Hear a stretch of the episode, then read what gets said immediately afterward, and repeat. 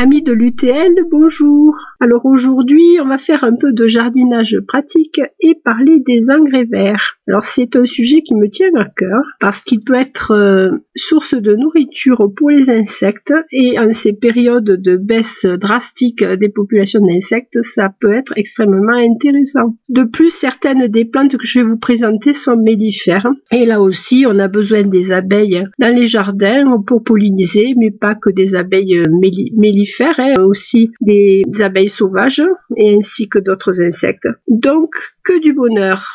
Allez, nous allons commencer par la facélie. Alors, la facélie, c'est une plante qui est originaire du nord du Mexique ou du sud de Californie et c'est une plante donc du coup qui est un peu frileuse et si vous la semez en automne, elle va avoir un peu de difficulté à passer l'hiver. Alors, euh, elle fait partie des engrais verts. Euh, les engrais verts, qu'est-ce que c'est? Mais c'est une alternative aux, additions que l'on fait dans les sols de jardin, c'est-à-dire euh, ce que l'on apporte en plus, le fumier, le compost ou les préparations industrielles. C'est de plus euh, très intéressant parce que les engrais verts occupent les sols, donc empêchent l'implantation d'autres euh, espèces de plantes, et en particulier de ce que l'on appelle les mauvaises herbes, et évitent aussi ce que l'on appelle la battance du sol. Alors la battance du sol, c'est quand la pluie tombe et on n'en a pas conscience et quelquefois très fort sur la terre et finit par la tasser durablement à faire une croûte et c'est un peu le système de ce que l'on appelait avant euh, la terre battue et qui servait dans les demeures pauvres à la place du carrelage ou des planchers.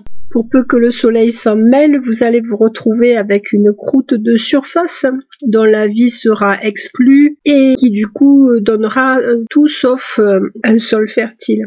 Les engrais verts peuvent s'installer à l'automne. Les semis se pratiquent généralement au mois de septembre. Si ce sont des variétés résistantes au froid, ils vont passer sans problème l'hiver et ce sera à vous de voir au printemps si vous travaillez le sol pour enfouir l'engrais ou si vous le laissez en place. Et un autre type de, semis, ce sera les, semis de printemps, donc euh, mars-avril et au, moment où le, réchauffement du sol s'amorce. Et ce sera à vous aussi de voir si vous laissez fleurir. Alors pour en revenir à la facélie, on peut effectivement euh, lui appliquer ces deux usages, c'est-à-dire la planter en septembre, euh, la, lui laisser passer l'hiver, sachant que comme elle est quand même originaire d'une région chaude, elle va avoir tendance à geler. Donc après au printemps, vous enfouissez euh, les tiges et vous avez un sol qui est prêt à être planté et qui est euh, fumé. L'autre alternative consistera à la laisser fleurir, donc ça va vous mener plus loin en saison. Vous allez avoir des fleurs magnifiques, des fleurs bleues en forme de crosse. Alors vous avez à l'extrémité de la, tige principale euh, une division en plusieurs petites brindilles qui sont enroulées en crosse. Et sur ces petites brindilles vont s'ouvrir des fleurs bleues célestes à mesure que les crosses vont se déplier. Et ce qui fait l'originalité de cette fleur, c'est la présence d'étamines particulièrement longues qui sont bleues elles aussi, et ça rajoute à la, beauté de la fleur. Alors les fleurs de la facélie sont intéressantes à plus d'un titre. D'abord pour des côtés esthétiques, vous l'avez bien compris, mais aussi parce qu'elles attirent des tas d'insectes et des insectes utiles. Donc la fameuse abeille à miel, mais bon, toutes sortes d'abeilles sauvages.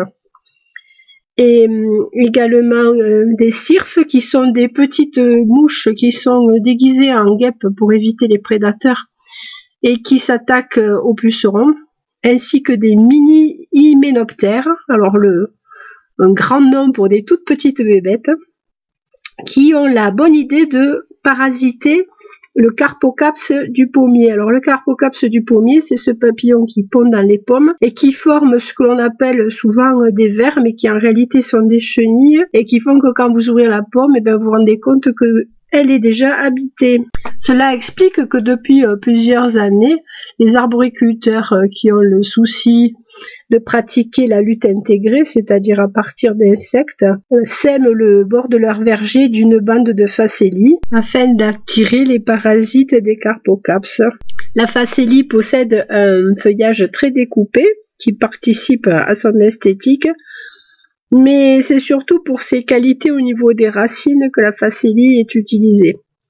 C'est une plante qui peut envoyer ses racines jusqu'à un mètre de profondeur et elle a la bonne idée d'abord de casser les mottes parce qu'elle a des racines quand même puissantes et ensuite de ramener à la surface des éléments qui auraient pu être lessivés et disparaître dans les profondeurs du sol comme l'azote ou le phosphore. Alors l'azote, ben, c'est le développement du feuillage et le phosphore c'est ce qui participe à la mise à fleurs et à la mise à fruits donc que du bonheur. La facélie a en plus la propriété euh, de par ses racines de lutter contre les nématodes, qui sont des petits vers blancs qui se trouvent dans le sol et qui s'attaquent aux légumes en grignotant leurs racines. La facélie a un avantage par rapport à d'autres engrais verts, c'est-à-dire qu'elle n'est apparentée avec aucun des légumes des jardins. Alors contrairement aux fabacées, donc ce que l'on appelait avant les papillonacées, ces plantes qui forment des petites cosses et qui sont de la famille des pois, euh, lentilles, fèves et haricots, ou encore des plantes comme la moutarde qui est apparentée au chou, qui fait partie de la famille des brassicacées. Et euh, donc euh, parente avec un légume également. La facélie, elle, elle est parente avec personne, donc elle fait partie de la famille des hydrophilacées des hydrophilacées. Donc on pense hydrophile et on pense besoin en eau quand même, c'est pas une plante pour le, désert. Mais par contre, elle a une extrême tolérance avec la nature des sols. Elle peut se trouver dans tous les sols, à part s'ils sont euh, inondés. Acide, calcaire, euh, argileux, euh, tout lui convient. Donc sur une parcelle, si vous voulez faire la rupture avec des maladies ou des parasites, euh, planter de la facélie peut s'avérer une bonne euh, solution. Pendant un an, euh, le sol sera ainsi débarrassé de tous les germes et de toutes les bestioles qui vous empoisonnaient la vie. Alors une façon d'utiliser la, la facélie au jardin potager, ça va être de l'installer par exemple sur une parcelle que l'on destine ensuite à la culture de la tomate. Donc on va semer tôt en saison la facélie, en mars par exemple maintenant, hein, et la laisser euh, grandir euh, un petit peu. Alors là, cette fois-ci, vous raterez les fleurs, c'est un peu dommage, mais bon. Et au moment où vous voulez installer votre euh, plantation de tomates, vous allez faucher la facélie et vous allez, si possible, la broyer sur place et planter vos tomates sur le terrain euh, ainsi occupé. Ce qui va être intéressant, c'est de laisser en place les racines aussi, parce que quand les racines vont se composter, vont se, disparaître, elles vont aussi maintenir euh, un, travail du sol et une fertilisation sur tout leur trajet, ça peut être intéressant. Donc vous allez avoir pour installer vos tomates un sol qui va être travaillé, enrichi en azote et enrichi en phosphore, donc feuilles et fleurs comme je vous l'ai dit tout à l'heure, et sur lequel vous aurez un paillage fertilisant qui va abriter euh, du trop de soleil, de la battance et qui va nourrir vos plantes. C'est pas formidable. Alors où trouve-t-on la facélie? Ben, De plus en plus souvent, on la trouve dans le rayon euh, amendement naturel dans les jardineries, dans le coin des engrais verts. Bon, c'est une semence qui est quand même relativement cher, ce qui fait que bon, on ne va pas euh, l'utiliser en champ entier, surtout si on l'achète en petit euh, conditionnement. Mais cela va peut-être vous inciter à conserver la graine pour l'année prochaine. Alors comment faire? Ben, Une fois que les graines sont formées, donc malheureusement la belle couleur bleue a disparu, vous coupez euh, vos branches au ras du sol et vous les mettez tête en bas dans des grands sacs en papier que vous laisserez ouverts. Donc la plante va finir de sécher. Bon, bien sûr, vous la c'est pas après, euh, après la pluie, on est bien d'accord. Les graines vont finir de mûrir et vont se déposer au fond du sac elles seront très faciles à récupérer.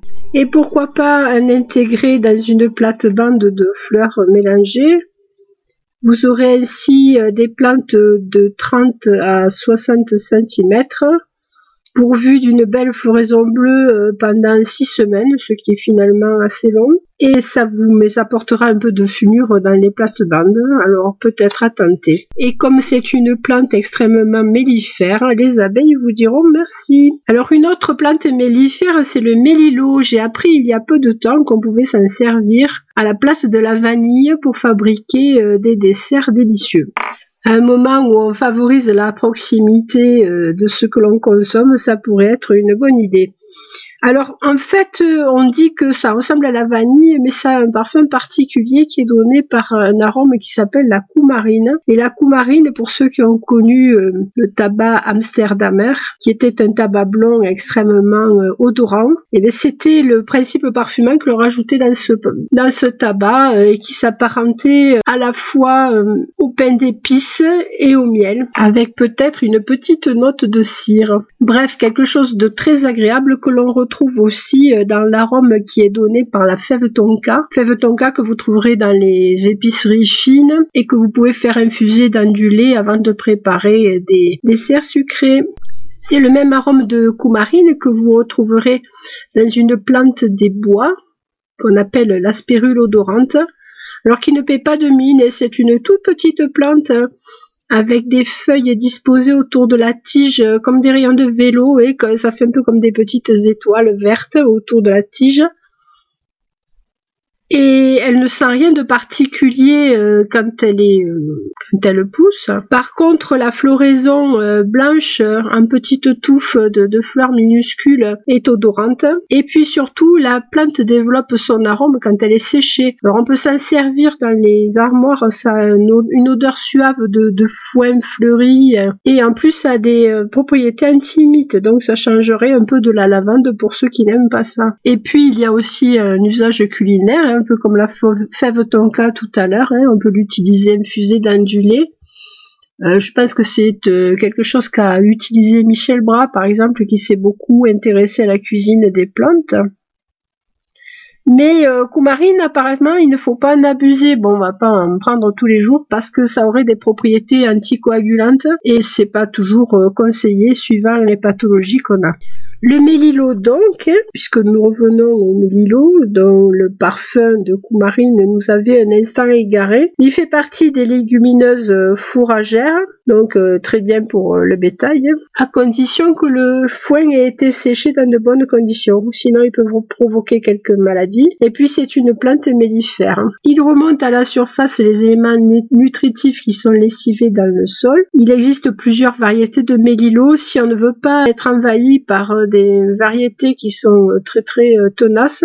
On peut choisir euh, de mettre le mélilo d'Inde, Mélilo indicus, qui cède devant le froid au, cœur de l'hiver. Alors, à quoi ressemble le mélilo ben, C'est une plante qui a des feuilles qui ressembleraient à celles du trèfle, à la différence qu'elles sont dentées, et qui portent des petits épis de fleurs jaunes. C'est une plante bisannuelle, c'est-à-dire que semée une année, elle pousse et donne des fleurs l'année suivante, avec quelquefois un stade un petit peu euh, adolescent euh, pendant la, mauvaise saison. C'est une plante qui appartient à la famille des fabacées. Alors c'est ce que on nous enseignait à l'école sous le nom de papillonacées, c'est-à-dire avec des fleurs qui ressemblaient à des papillons. Maintenant fabacées, ça veut dire de la famille de la fève. Donc des plantes souvent euh, qui forment des gousses hein, et qui sont de la famille euh, des haricots, des pois, des fèves, des lentilles. Et toutes ces plantes ont l'immense avantage de fixer l'azote de l'air et de l'injecter dans le sol. Se passe de la façon suivante. La plante avec ses petites feuilles vertes attrape l'azote dans. Bon ça c'est mon côté ainsi de maternelle. Et puis euh, l'injecte dans les racines. Et dans les racines, euh, ça forme des petites nodosités, c'est-à-dire des petites boulettes. Et ce sont des réservoirs à azote. Donc quand vous mettez des fabacées dans votre jardin, pas besoin de mettre de l'engrais ou de surcharger le sol en azote. En général, euh, ces plantes-là aiment moyennement. C'est aussi pour pour cette raison que après une culture de fabacées, vous avez tout intérêt à mettre des légumes feuilles, comme des salades par exemple, qui vont profiter de la présence de l'azote dans le sol. Et surtout quand vos pois, haricots et fèves sont arrivés euh, au bout de leur production, ne les arrachez pas, laissez les racines dans le sol et contentez-vous de couper la tige au ras. Vous garderez ainsi le bénéfice des petites nodosités qui sont restées présentes dans le sol. Pour ce qui est du comme il produit une biomasse importante, vous pouvez euh, envisager de le faucher et les branches que vous aurez ainsi mises à terre, vous pouvez soit les giroboyer en place, soit les transporter ailleurs pour faire un paillage qui sera nourrissant. Alors candidat suivant, la luzerne. La luzerne, elle a détrôné le sainfoin au début du XXe siècle. En effet, le sainfoin était majoritaire à cette époque-là, je vous en parlerai tout à l'heure. Donc la luzerne s'appelle Medicago sativa. Sativa, ça veut dire qu'il y a de la saveur. C'est une plante qui a des fleurs roses et elle est originaire de Mehdi, du nord-ouest de l'Iran. Alors vous voyez, même nos plantes euh, de prairie euh, ne sont pas forcément d'ici, ne sont pas forcément endémiques. C'est ce qui fait d'ailleurs le charme de certaines, prairies euh, historiques. Je pense en particulier à une région qui s'appelle le Mézingue, hein, qui n'est pas très éloignée de la source du Mont Gerbier de Jonc, et dans laquelle chaque année il y a des concours de pelouse, alors des concours de pâturage. Donc on prend un mètre carré dans une pelouse et on compte le nombre de fleurs différentes qu'il y a à l'intérieur de, ce carré. Et le propriétaire qui a le, nombre le plus élevé de plantes et eh ben c'est celui qui a gagné. Et ça fait beaucoup rêver quand on voit maintenant les prairies qui contiennent une deux trois variétés. Et voilà c'est ce sont des, prairies très très anciennes qui c'est quelque chose d'assez intéressant. Alors euh, dans le Mézinc il y a un foin qui est très particulier puisqu'il contient beaucoup de plantes et qui ne sont pas forcément des plantes spéciales pâturage. Et un peu boudé par les animaux quand, quand les prairies sont fraîches, cela donne après fauchage un foin qu'on appelle là-bas le foin de tisane qui est extrêmement odorant et qui donne une qualité de viande absolument exceptionnelle. Donc si jamais vous avez l'occasion de goûter du bœuf du Mézingue, vous comprendrez sans doute ce que je veux dire. Pour les Parisiens gourmets, cela a une réputation comparable au bœuf de Kobe au Japon. Donc le mot luzerne vient de petite lumière en occitan. Euh, ça désigne aussi euh, le ver luisant. Alors c'est une référence à l'aspect brillant des graines. La luzerne a des fleurs euh, jaunes. Il en existe toutes sortes de variétés. Vous avez par exemple une luzerne arbustive Medicago arborea une maritime qui va être toute petite et qui va pouvoir pousser dans le sable, Medicago marina, et une naine ressemblant au trèfle, Medicago polymorpha. La luzerne peut être séchée et quand elle est séchée, elle peut être transformée en granule.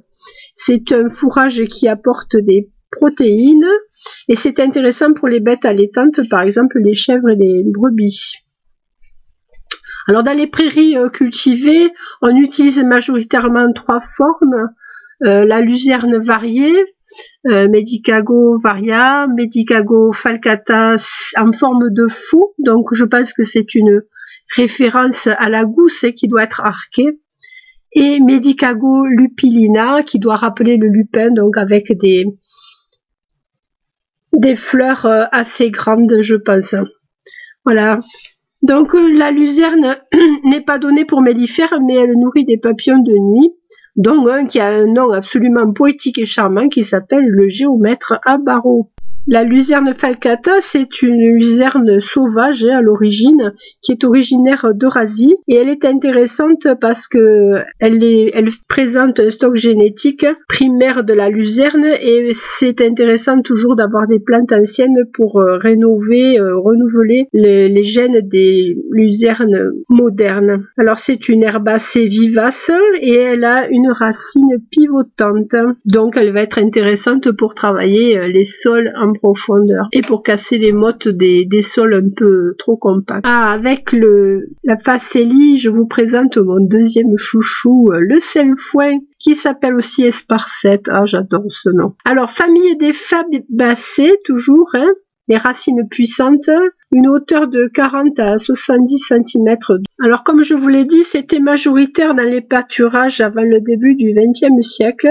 Et puis petit à petit, le foin a été euh, supplanté par la luzerne et on ne le trouve plus guère que dans les prairies du Midi. Alors pourquoi? Parce qu'il a une remarquable adaptation déjà au manque d'arrosage et au sol calcaire et peu profond, donc euh, plutôt ingrat. Il a un nom euh, tiré du grec, un peu barbare, hein, onobrichis, alors je ne sais pas hein, prononcer le, grec, hein, désolé, qui vient de onos, âne, et bricot euh, manger avec avidité. Alors c'est un fourrage intéressant parce qu'il ne favorise pas la météorisation. Alors attention, ça ne veut pas dire que les animaux qui en broutent sont satellisés, mais plutôt qu'ils deviennent euh, énormes, qu'ils gonflent quand ils mangent des fourrages qui ont reçu trop d'eau et qui fermentent. C'est quelque chose par exemple euh, à laquelle il faut faire très attention quand on donne de l'herbe fraîche au lapin. C'est un fourrage intéressant parce qu'il facilite la digestion et il lutte contre les parasites de l'estomac.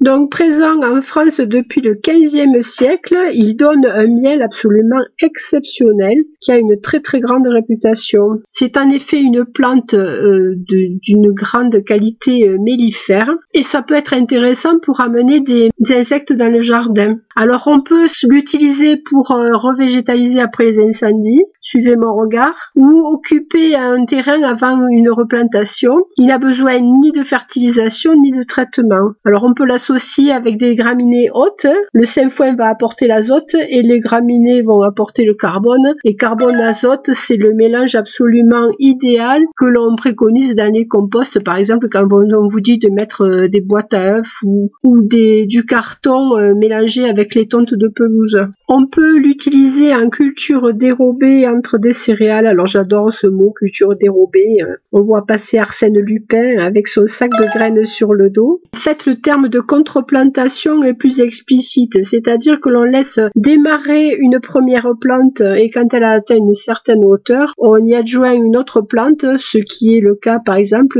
pour euh, l'association céréales Saint-Foin. Une fois que la céréale a commencé à monter, entre les rangs de céréales, on met une rangée de Saint-Foin. C'est aussi la méthode qui est utilisée par exemple pour les haricots et les maïs. On laisse euh, grandir le maïs dans un premier temps et ensuite on va installer les graines de haricots au pied et éventuellement on y adjoindra une courge.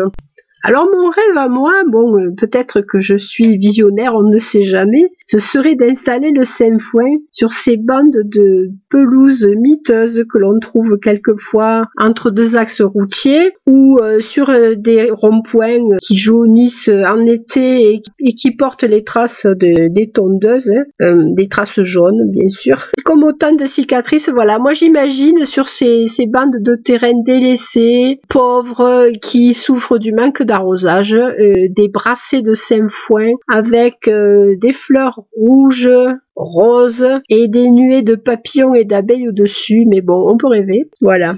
J'aimerais bien que quelqu'un me dise que c'est possible. Donc le sainfoin euh, est une vivace mais de faible durée qui va durer entre 2 et, et 4 ans. La forme qui fleurit le plus c'est la, le sainfoin double c'est un foin qui fleurit plus de deux fois ou trois fois dans l'année. Il remonte chaque fois qu'il a été coupé. Le foin simple, lui, euh, dure un petit peu plus longtemps mais ne présente qu'une floraison. Au potager, on peut insérer des petites touffes de foin entre les légumes. Alors sous la forme suivante, on fait un poquet et c'est comme ça qu'on plante les courges, par exemple, un trou un peu grand euh, dans lequel on met quelques quelques graines. Alors ne creusez pas trop profond, hein. il faut savoir que les, les graines ne doivent pas être enterré trop profondément, la règle c'est euh, l'épaisseur de la graine au-dessus de la graine. Donc plus la graine est fine et moins vous devez l'enterrer. Les semis se pratiquent de février-mars à avril ou alors de d'août à mi-septembre. C'est toujours un peu la même chose pour les, les engrais verts. Alors le sainfoin euh, redoute les excès d'eau. Par les temps qui courent, c'est plutôt sympathique.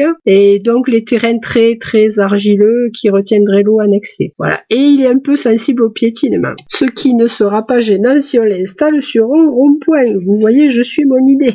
Alors malheureusement, la graine de Saint-Foin est devenue assez rare, donc on se la procure en général par correspondance et pas dans le rayon amendement naturel où on trouve les, engrais verts normalement dans les jardineries. Mais alors que c'était une plante oubliée, elle est remise en valeur euh, depuis peu et surtout pour ses qualités euh, mellifères qui sont remarquables. Voilà, amis de l'UTL, j'espère que vous aurez eu quelques lumières sur ce qu'est un engrais vert. C'est le cas de dire qu'aujourd'hui on s'était mis au vert. Je vous souhaite une excellente semaine et puis j'espère que vous vous portez le mieux du monde. Voilà, c'était Annick Valérie pour l'UTL des Hautes-Pyrénées.